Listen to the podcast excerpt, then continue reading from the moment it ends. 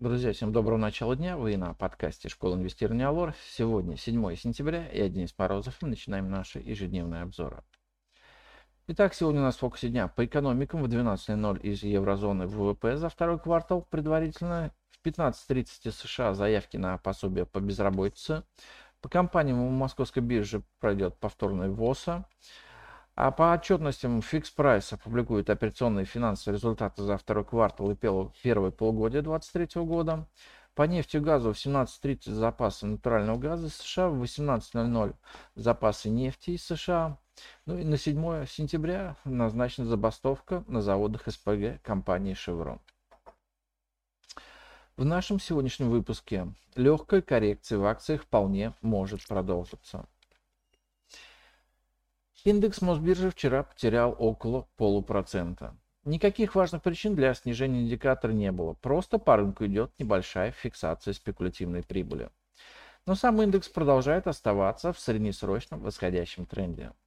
Вчерашний результат мог бы быть и худшим, если бы не выросшие Роснефть и акции самой московской биржи.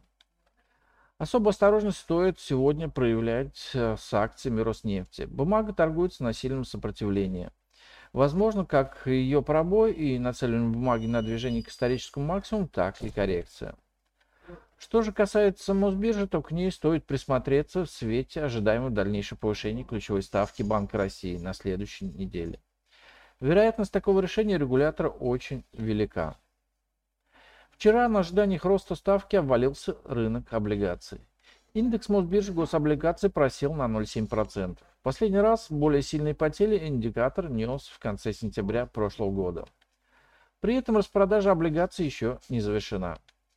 В самое ближайшее время ждем отчетности Сбербанка за август. Она может преподнести неприятный сюрприз в виде снижения темпов роста накопленной с начала года прибыли. Подъем ключевой ставки неизбежно приведет к сужению рынка кредитования и уменьшению доходов банковской системы. Кроме того, на прибыль негативно может отразиться переоценка находящихся на баланс банка долговых обязательств. А несколько дней подряд намного хуже рынка торгуются акции черных металлургов. Они выглядят излишне перепроданными относительно индекса Мосбиржи.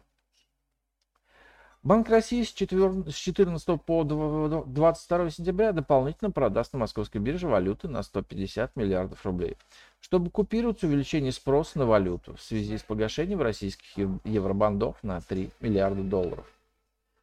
На этой новости рубль на какое-то время прервал снижение, но в последние торговые часы э, среды все равно просел. Сегодня с утра российская валюта дешевеет к доллару еще на треть процента. Ждем, что предложение валюты увеличится в самое ближайшее время из-за роста цен на нефть и стабилизирует курс рубля. Нефть пока снижается на 0,4%, но торгуется чуть выше 90 долларов за баррель. Ждем сегодняшних данных по запасам нефти в США. Если Минэнерго США зафиксирует сильное снижение показателя, то нефть вполне может попробовать двинуться к следующей цели роста, район 94-95 долларов за баррель. И сегодня это все. Спасибо, что слушали нас. Всем хорошего дня, успешных инвестиций. До встречи на нашем подкасте завтра.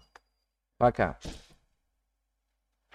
Представленная в этом обзоре аналитика не является инвестиционной рекомендацией. Не следует полагаться исключительно содержание обзора в ущерб проведению независимого анализа.